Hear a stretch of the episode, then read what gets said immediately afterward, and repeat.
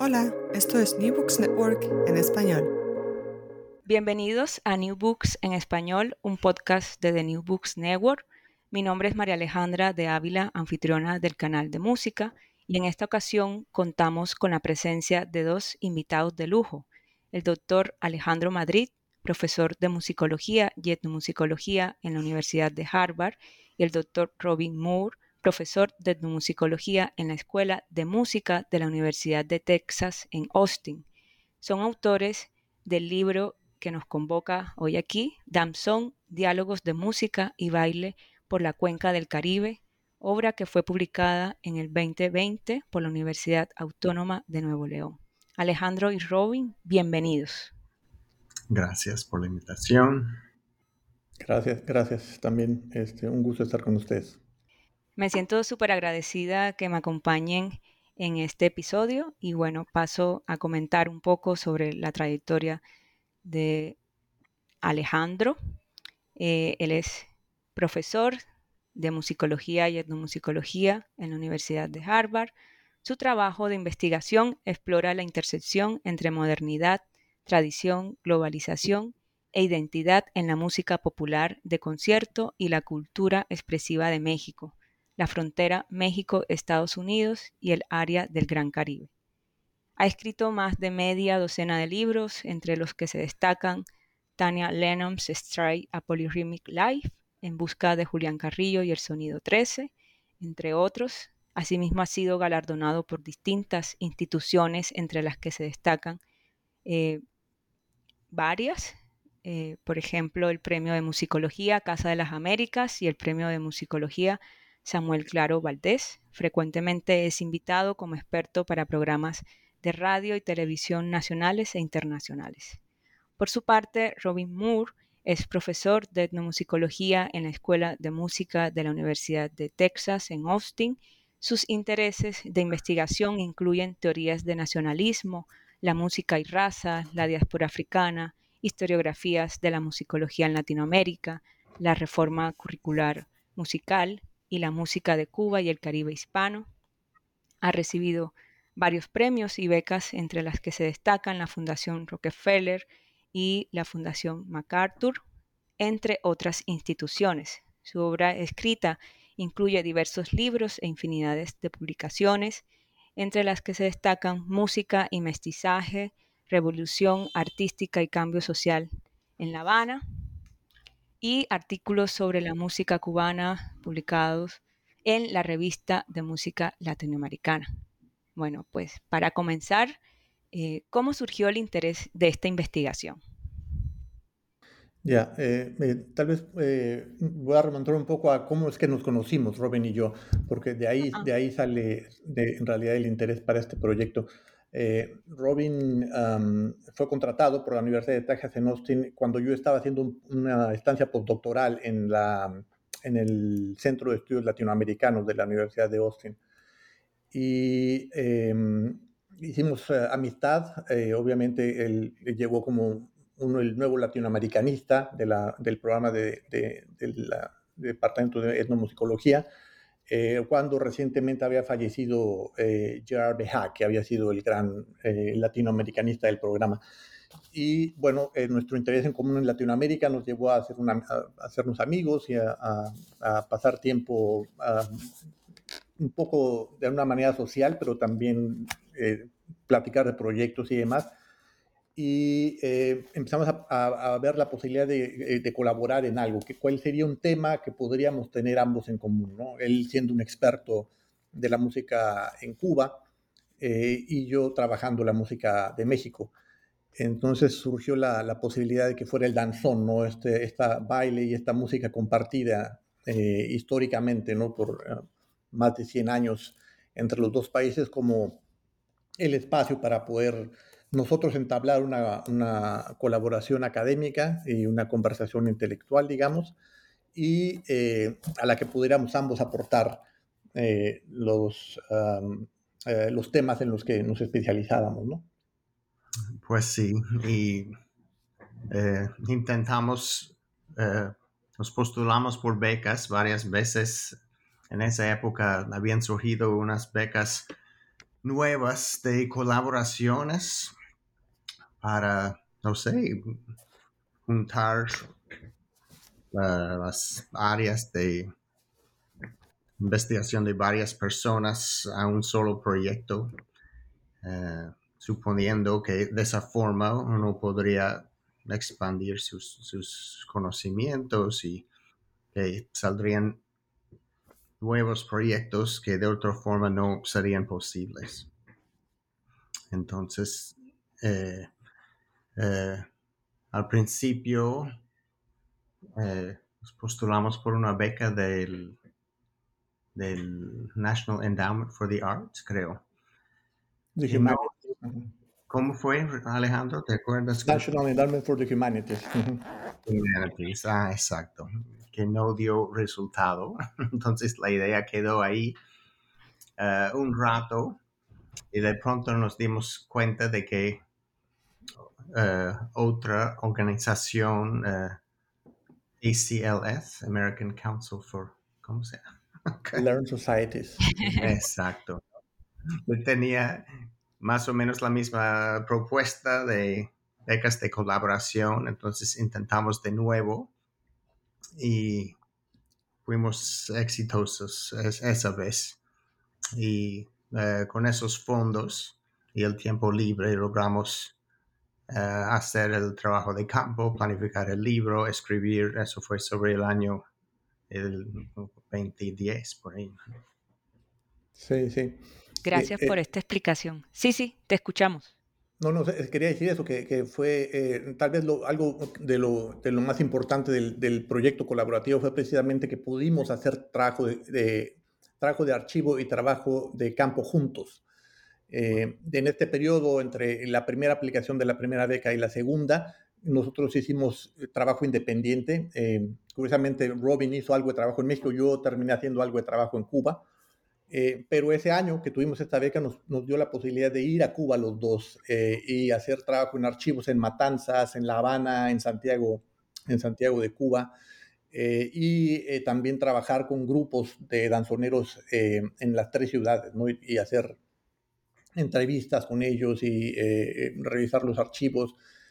también tuvimos la posibilidad de, de tener dos muy importantes musicólogas cubanas Ada Oviedo y Liliana González Moreno, que, nos, que fueron nuestras eh, asistentes de investigación, ¿no?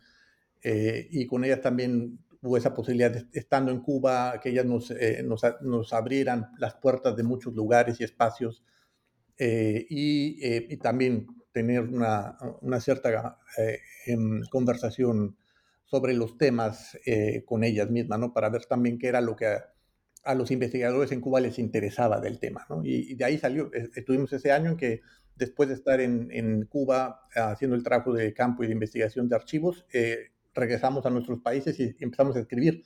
Y fue así, él estaba en, en, eh, en Austin, yo estaba en ese momento en, Chicago, y escribíamos y nos mandábamos los textos, eh, cada quien hacía... Ah, editaba lo que el otro escribía, añadía más texto y así fue, fue realmente un intercambio por email que, se, que, los, eh, los textos de los diferentes capítulos fueron escritos. Pues muchas gracias por compartirnos este interesante acercamiento y nada, pues benditos apoyos e intereses en comunes que llegaron a muy buen puerto. Ahora bien, quisiera preguntarles por qué el danzón, por qué el estudio de esto.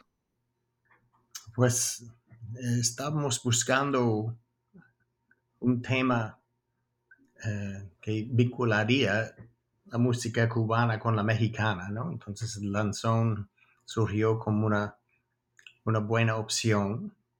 Tenía sus raíces en el Caribe, pero tenía más vida en México y eh, había mucho público en México también muy interesada en su historia, en sus eh, variantes, eh, sus cambios a través de los años, etc.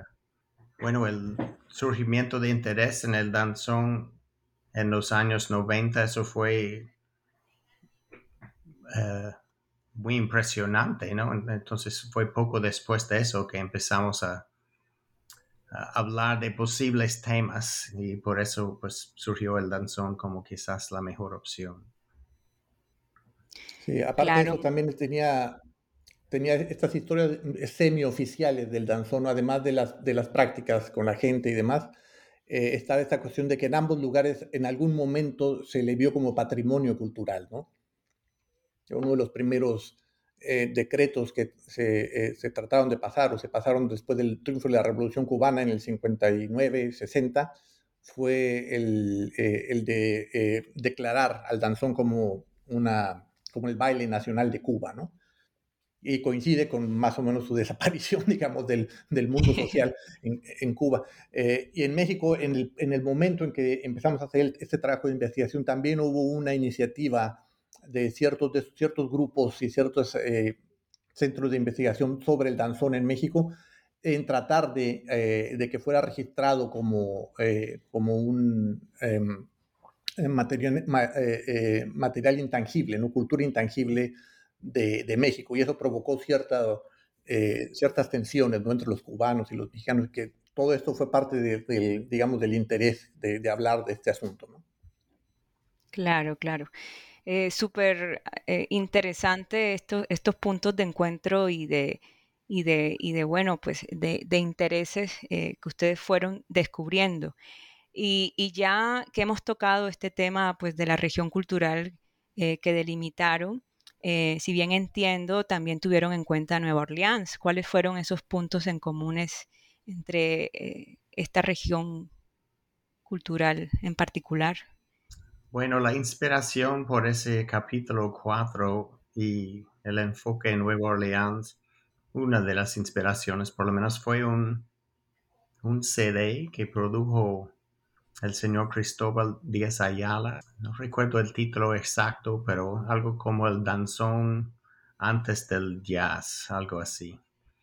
Y él habló en las notas un poco sobre las similitudes que él notó en el estilo de performance, en el, las texturas eh, de los ensambles del jazz temprano y de los grupos de danzón que tocaban uh, a principios del siglo XX, que también eran pasiones de viento, uh, con trombón, con cornetín, clarinete, flauta, violín, pues agrupaciones muy parecidas a las que existían y tocaban en esa el, el, jazz temprano de, de los años eh, 1910, por ahí, ¿no? El jazz en Nueva Orleans. Entonces, desde ahí empecé a coleccionar, o empezamos a coleccionar discos de los primeras grabaciones de, eh, de danzón para entender mejor la forma de improvisar en ese género. No, no había mucho escrito sobre ese tema anteriormente, ¿no? Y empezamos a sí, escuchar, comparar y eh, de esa forma fuimos eh, también conociendo la literatura sobre la presencia de músicos mexicanos, músicos caribeños, músicos uh, del mundo hispano viviendo y en Nueva Orleans, pasando por Nueva Orleans y nos dimos cuenta con el tiempo de que realmente la ciudad era súper cosmopolita cosmopolitana, que tenía mucho contacto con el mundo español parlante y que eh, esos mundos del danzón y del jazz temprano tenían muchos puntos de contacto. Sí, creo que otro, otro de los asuntos que nos interesaba también era algo más allá de los, uh, digo, del trabajo archivístico, de encontrar estas evidencias de la presencia hispana uh, en el área de, de, Nueva Orleans, en la época en que, que surge el danzón, y ver esta relación eh, estilística, ¿no? en la forma de improvisación de, de ambas prácticas, eh, creo que esto también nos daba la posibilidad de hacer algo que era más, que al menos para mí era más importante, que era cuestionar estos asuntos, entendimientos esencialistas de lo que son las músicas nacionales, ¿no? Y el caso del jazz es, una muy, es uno muy marcado, ¿no? Esta música que los americanos entienden como la, la quintesencia de la identidad americana, ¿no? la identidad musical americana, eh, y cómo buscar estos, eh, estos momentos en que el discurso del nacionalismo no, no, no, no cuadra, ¿no? Eh, nos podría también ayudar a cuestionar eso, ¿no? A, a, digamos, a buscarle, a, buscarle tres pies al gato, digamos, en cuestión de, de que, cómo se arman los discursos, los discursos sobre el nacionalismo, ¿no? Y, y, este, el danzón nos daba eso, ¿no? Eh, por su relación eh, con la diáspora afrocaribeña más amplia, que uno sí pasó por Cuba, pasó por México, pasó por otros lugares, llegó a Nueva Orleans, pero que nos hablaba de algo que era mucho más amplio que el Estado-Nación, ¿no? nos hablaba de la experiencia cultural de, de ciertos grupos. Eh, ciertos grupos racializados, ¿no? que habían salido de África, que habían pasado por el Caribe, habían llegado a Estados Unidos y cómo muchas de estas prácticas en realidad eh, se pueden entender mejor cuando uno las entiende fuera del contexto del Estado-Nación como unidad interpretativa. Muy bien, muy interesante pues este, este acercamiento que, que va conduciéndolos como a, a este locus eh, denunciación, esta postura que, que, parte también y que se relaciona eh, de cómo fueron definiendo al danzón, ¿no? Eh, y, y, bueno, pues vamos entendiendo eh, un poco más de estos puntos de encuentro, de apropiaciones, de diálogos, de intercambio en, estos distintos contextos, eh, que, bueno, que como bien mencionan en, el libro, lo van definiendo eh, como un complejo de performance. y pues que me gustaría que explicaran por qué para, para ustedes es importante entenderlo desde aquí, desde, desde esta posición. Me imagino que tiene que ver con todo lo que me están contando, ¿no? Claro, claro. Eh, creo que es importante, em, eh, bueno, al menos para nosotros nos pareció algo importante eh, articularlo desde la idea del, del, performance, porque nos podíamos hablar tanto de la forma en que se, que se tocaba y se bailaba el, el danzón, eh, o que se ha tocado y se ha bailado a lo largo de la historia, ¿no? que es algo que, que nos, que nos, nos, interesaba mucho eh, dilucidar, eh, pero también entendiendo performance como performatividad, ¿no? como qué es lo que bailar de esa forma y tocar de esa forma permite a la gente hacer. ¿no? Y entonces aquí es donde se podría, se podría articular eh, con eh, discursos que tienen que ver con, eh, con, la, con la, nación, cómo es que se generan estos discursos y cómo se, se toma cierta cultura expresiva para validar estos discursos, cómo también se crean discursos sobre, sobre el cuerpo y el cuerpo racializado, sobre la, la raza. que son evidentes cuando empezamos a hablar con diferentes grupos de gente que bailan danzón, ¿no? Cómo se referían a, a, los cuerpos de los, eh, eh, de los eh, bailarines y los músicos negros en relación a los músicos blancos o a los bailarines blancos y a la forma de bailar de ellos, era evidente que había algo que tenía que ver con la, con la, formación de la idea de la raza, ¿no? y entonces, raza, género y, y, nación eran algo que eran muy, muy importantes eh, en relación al danzón, porque el danzón permitió crear ciertos discursos acerca de esto, ¿no? Y de alguna manera generar la idea de lo que era una nación, lo que era un cuerpo eh, racializado, un cuerpo eh, marcado por el género, ¿no? Entonces, eso, la idea del complejo de personas nos, podía ayudar a hablar de estas cosas, ¿no? ¿Qué es lo que hace la música cuando la gente hace la música o la baila o, la, o la, consume, ¿no? Eh, pero también nos podía ayudar a hablar de, ciertas formas en las que ya se había articulado eh, ideas que tenían que ver con géneros musicales, en este caso no, géneros de, en, el caso de sexo, eh, sino géneros musicales, y sobre cómo había ya también un discurso sobre los complejos ¿no? musicales que era sobre todo muy fuerte en el mundo, en el mundo hispano en general, pero sobre todo en Cuba. ¿no? Había una tradición de hablar del complejo de danzón, del complejo del, del, son, del complejo de, la, de, guajira y este tipo de cosas. ¿no? Eh, eh, y bueno, creo que nos ayuda a articular estas dos cosas, ¿no? Cuestión histórica de la historiografía de Cuba, de la cual también Robin podría obviamente hablar mucho, y el trabajo que Robin ya había hecho sobre racialización, ¿no? Eh, en su primer libro. Claro que sí. Muchas gracias, Alejandro, por, pues, por explicarnos la relación que hay de este complejo con la raza, con el género y que obviamente se relaciona ahí con, esta construcción de nación. Eh, Robin, ¿podrías eh, ahondar un poco sobre lo que mencionó ahorita Alejandro, sobre esta historiografía eh, centrada en Cuba? Pues sí, el enfoque de la musicología cubana siempre ha sido pues, pues la música nacional y la clasificación, los sistemas de clasificación siempre han sido súper importantes. Em, em, hay ciertos autores como Leonardo Acosta que critican esa tendencia que les parece que em, hacen demasiado énfasis en diferenciar ciertos géneros cuando realmente tienen mucho en común y eh, la situación es mucho más fluida que eh, lo que se supondría, ¿no? Leyendo los textos de musicología. de, todas formas, eh, el enfoque siempre está muy musical, ¿no?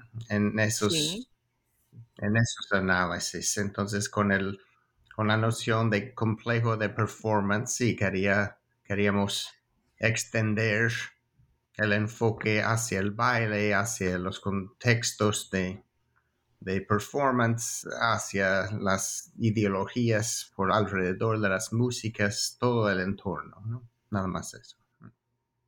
Muchísimas gracias, Robin.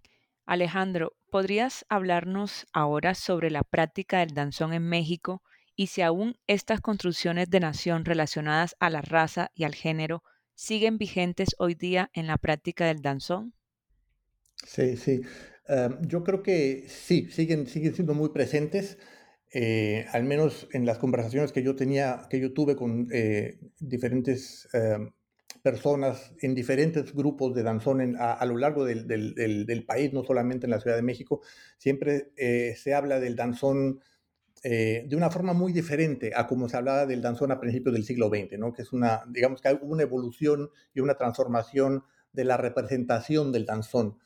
Eh, que tiene que ver con sus propios deseos, ¿no? sus propios, las propias aspiraciones de los bailarines actuales y de los músicos actuales y demás. Eh, y de cómo lo relacionan con cierto momento del pasado de México, ¿no? Un momento eh, en el cual ah, estas eh, ideas de la identidad mexicana parecían ser muy claras, ¿no? y ese momento, digamos que son los 50, ¿no? El momento, digamos, de la época de oro del cine, del cine mexicano, en el, cual el danzón es muy presente, ¿no? El danzón, digamos que es, de alguna manera es el soundtrack del cine de oro de, de México. Y, hay este regreso, digamos, eh, muy, este regreso imaginario entre muchos de los actuales eh, bailadores de danzón a ese momento, que a mí me parece muy interesante que se da un momento en que eh, hay, algún, una, crisis ¿no? en el Estado-Nación este, mexicano, por diversas razones, ¿no? Y que, y que estos bailadores deciden ver hacia el pasado, ¿no? Para Ah, para tratar de inventarse un presente y de imaginar un futuro, ¿no? Digamos. Eh, y al, hacer esa visión retrospectiva, lo que hacen es imaginarse el cuerpo del mexicano, el cuerpo bailante del mexicano, cómo es que baila el mexicano, y tratan de hacer, una, hacer un, eh, discurso sobre la diferencia, sobre qué es lo que hace al, bailarín mexicano diferente del, del bailarín cubano. Y dentro de ese discurso, lo que siempre sale a colación es la raza, ¿no?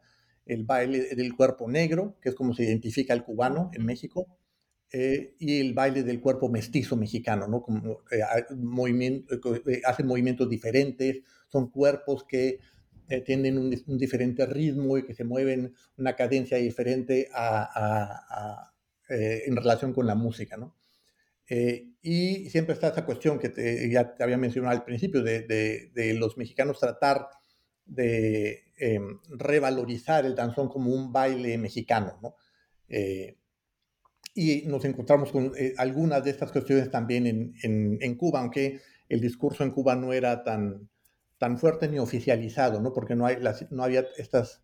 Eh, hay estos clubes para bailar danzón y demás, pero que, y que son de alguna manera reconocidos por el Estado cubano, por las instituciones culturales cubanas, pero que no tienen la, eh, ni la presencia, digamos, ni la, ni la circulación eh, ni la regulación que hay entre las comunidades danzoneras cubanas, mexicanas, perdón, que obviamente es mucho más fuerte el movimiento danzonero en México que lo que es en Cuba. Pero en ambos lugares siempre encontramos esta cuestión de cómo ver al otro, cómo es que el otro baila eh, y cómo es que el otro baila lo que nosotros consideramos nuestro baile, ¿no? Entonces, estas preguntas de identidad en relación a la nación, en relación a la raza y en relación al género también son, son muy presentes, en, creo, en ambas eh, en ambas eh, eh, grupos de danzoneros, tanto en Cuba como en México. Maravilloso y, súper interesante lo que acabas de decir, porque justo da cuenta de estos contextos históricos en donde se ha crecido y, de los que han construido estos imaginarios y estas apropiaciones, resignificaciones, diálogos en fin, eh, y que tienen que ver también con el papel que cumple el cuerpo y las emociones en este universo de música y baile, ¿no? ¿Podrían hablar eh, un poquito más sobre esta relación de las emociones, eh, el cuerpo, el baile? ¿Qué vieron ahí en especial ustedes en ese sentido? Pues yo diría que la nostalgia tiene, tiene que ver en los dos países quizás por razones un poco distintas. En Cuba el auge del danzón tuvo lugar eh, como a fines del siglo XIX hasta quizás la primera década del siglo XX. Y luego eh, surgieron variantes, el danzón cantado, el danzonete, luego el cha-cha-cha, etc. Entonces, existe ahí, tiene, tiene sus aficionados, pero sus días de gloria realmente están en el pasado. Entonces, eh, uno ve eso yendo a los, los clubes de danzón que muchas veces no están en muy buenas condiciones, que no tienen el apoyo oficial financiero que deberían tener, etc. Y la mayoría de los danzoneros también muy mayores, eh, pensando en, no sé, las décadas atrás, cuando bailaban más, cuando había más entusiasmo por el género, etcétera, ¿no? Una escena más extendida.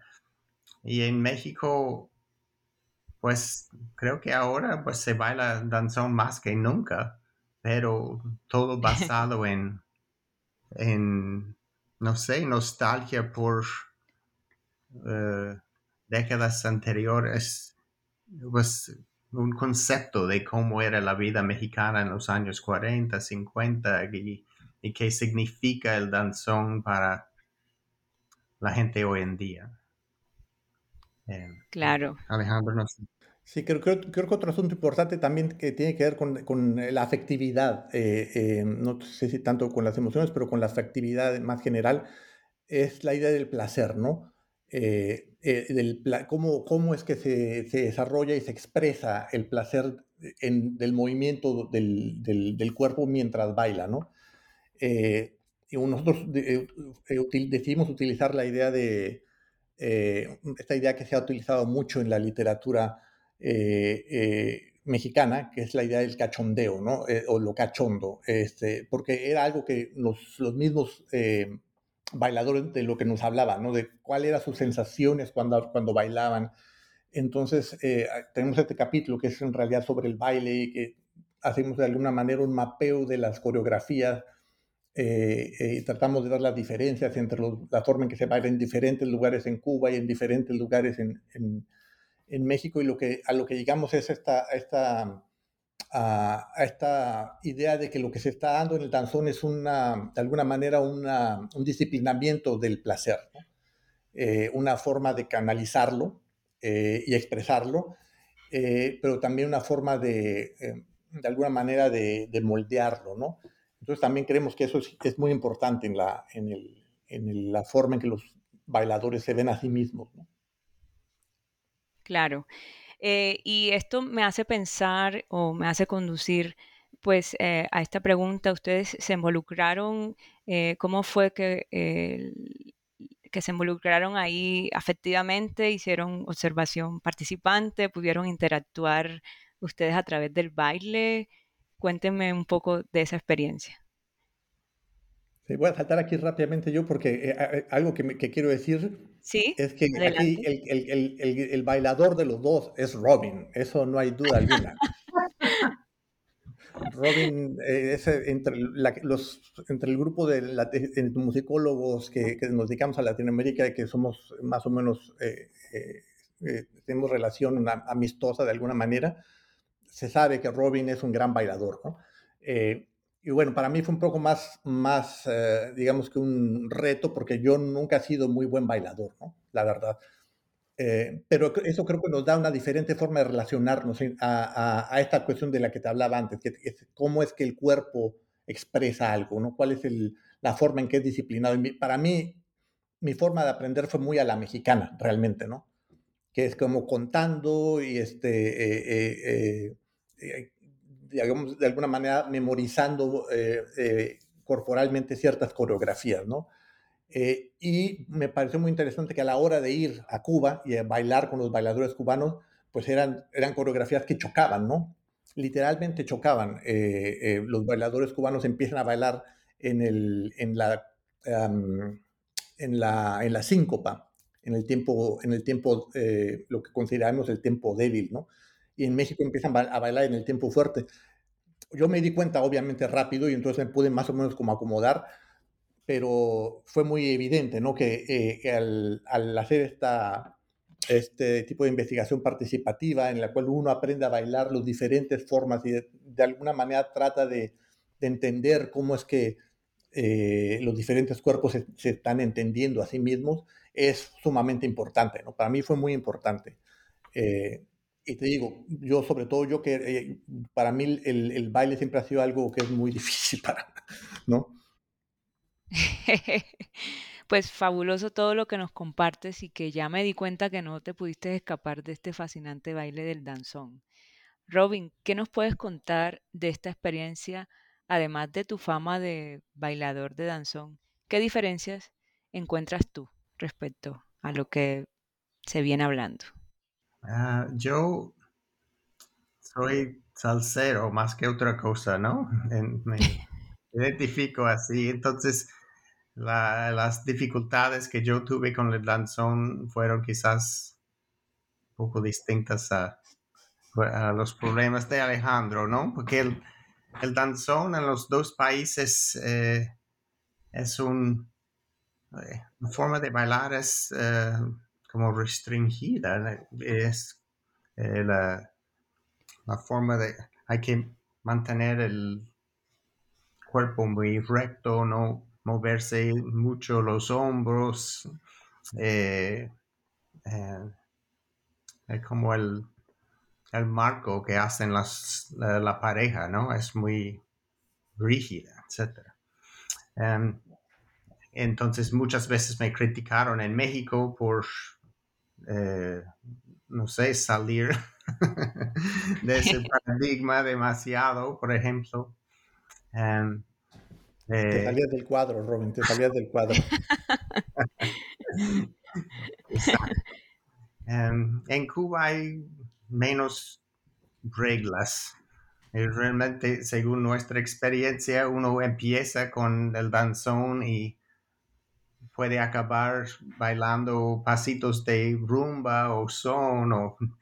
Bueno, eso sucede hoy en día en, México también, que se se, suelte, ¿no? Al final un poco más, pero la tendencia es aún más marcada en, Cuba, diría yo. Entonces, nos costó trabajo en, en, Cuba entender qué es lo que eh, cómo aprende la gente el, baile, en qué compás empieza, eh, empiezan, etcétera, etcétera. En México todo eso está muy súper estructurado y en Cuba mucho menos. Entonces es más eh, como ver a los bailarines, imitar, tratar de acomodarse a su, a su forma, a su manera.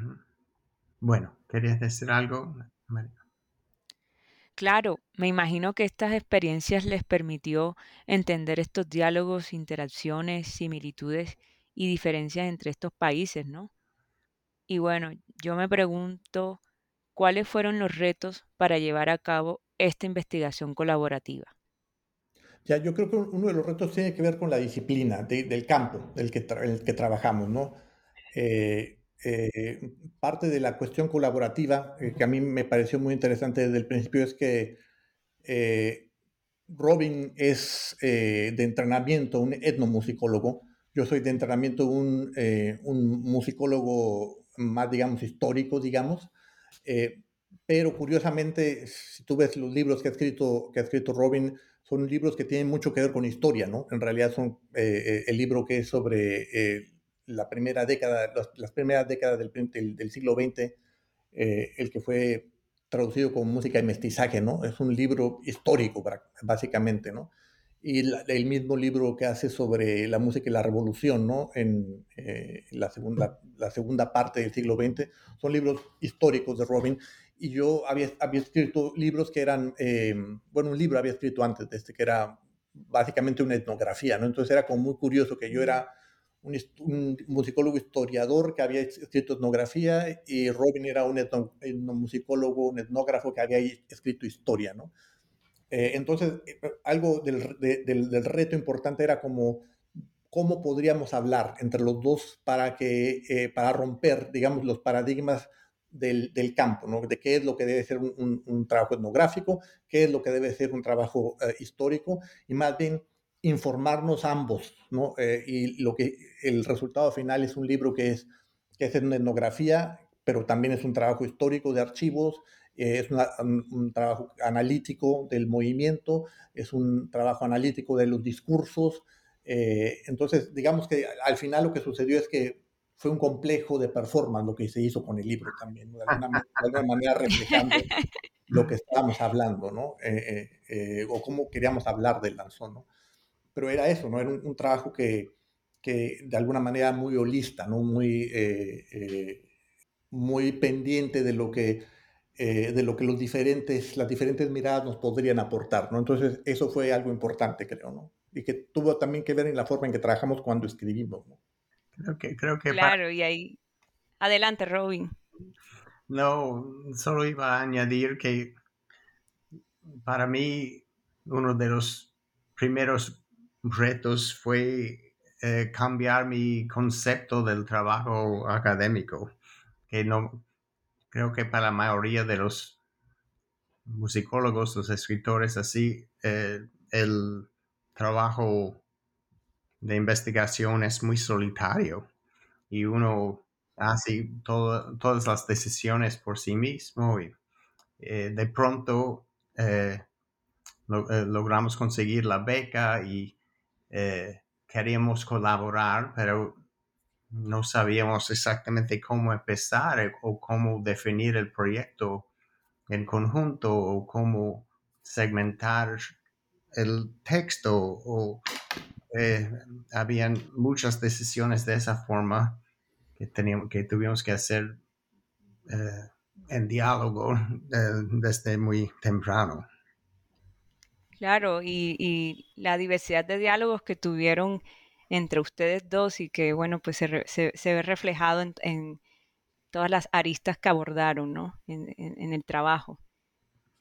Y bueno, para ir cerrando, ¿hacia qué conclusiones principales los llevó este fascinante trabajo?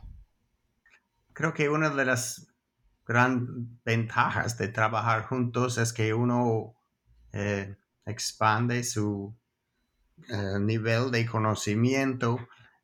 Alejandro, por ejemplo, sabe tanto de los, los géneros mexicanos, ha trabajado en muchas, ha, ha, hecho trabajo de campo en muchas partes del país, etcétera, y, pues lleva todo ese conocimiento al proyecto.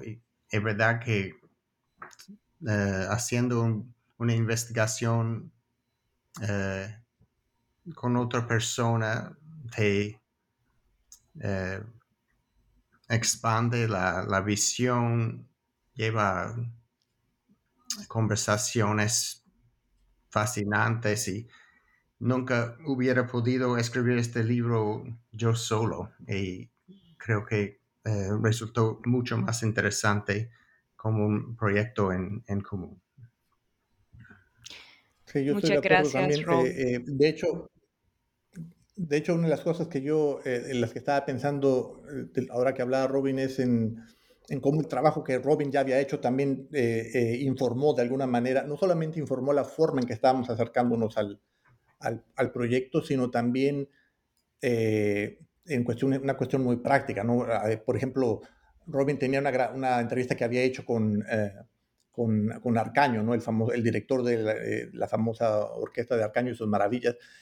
Arcaño ya había muerto ¿no? cuando nosotros estábamos haciendo el proyecto de, de, Danzón, pero él tenía esa grabación, esa entrevista que le había hecho. Entonces fue increíble poder regresar a ella, regresar, digamos, a estos eh, a estos archivos que nosotros ya habíamos estado amasando para nuestros propios proyectos eh, eh, antes que este, ¿no? Y que, y que el pasado, de alguna manera, este, nos dijera, nos fuera guiando sobre lo que estamos preguntando ahora en el presente, ¿no? Otra cosa que yo quería también decir es que lo que a mí me pareció muy interesante es esta cuestión de que, de lo que decía Robin, ¿no? Que se tiende en el, por la forma en que están diseñados los sistemas académicos a premiar el trabajo del investigador que, hace algo solo, ¿no? Y creo que nosotros lo que más necesitamos es conversaciones, eh, porque esas conversaciones nos van a ayudar a salir de las trampas epistemológicas de, los diferentes campos. Cuando estamos en un campo tendemos a, ver simplemente lo que, el campo nos enseña a ver. Eh, y cuando entramos en colaboración con gente de otros lados es que empezamos a hacernos preguntas diferentes, ¿no? Porque esas, otras personas vienen a estos, objetos de investigación o a estos, eh, estos proyectos viéndolos desde un lugar diferente al que lo estamos viendo nosotros, ¿no? Y esa es la única forma en que realmente podemos avanzar, ¿no? Eh, que podemos dejar de estar dentro de un círculo vicioso, ¿no? Que es reuniéndonos, estableciendo conversaciones con gente que ve las cosas desde otro lugar, ¿no? Claro, totalmente de acuerdo con la posición que tienen acerca de construir conocimiento en conjunto. Creo que la etnomusicología y la investigación musical en general tienen mucho que aprenderle a este tipo de proyectos colaborativos, porque como bien dicen, este mismo quehacer es demasiado solitario. Eh, y por eso comparto y celebro muchísimo que este sea un buen camino a seguir. Y bueno, ¿algo más que quisieran agregar? No, nada, nada. Muchas gracias por la invitación y eh, qué bueno que, que, este, que hay este interés por el libro, que ojalá que, que se lea y que también genere, genere conversaciones, ¿no? Sí, pues a la comunidad de escuchas eh, la invito a que se deleite con la lectura de este maravilloso trabajo y que Alejandro nos va a explicar en dónde la, lo pueden adquirir. En, México creo que se puede encontrar en, las eh, librerías más grandes, ¿no? En Gandhi, en el, eh, el, sótano, me parece que la tenían cuando estuvimos allá en, el verano. Eh, y se puede encontrar directamente con la, en, el, en el sitio de la, de la librería de la Universidad Autónoma de Nuevo León, ¿no? que es la editorial que lo publicó. se puede también conseguir por, por, por, Amazon, me parece. Creo que sí. Bueno, Alejandro y Robin, muchas gracias por estar con nosotros hoy y les deseo muchos éxitos en sus próximos proyectos. Mi nombre es María Alejandra de Ávila y hoy he sido anfitriona de este episodio de New Books Network en español y a quienes nos escuchan les agradezco su atención y hasta la próxima. Ok, muchas gracias, eh, que estén muy bien y saludos. Gracias y pues encantados de hablar contigo, María Alejandra.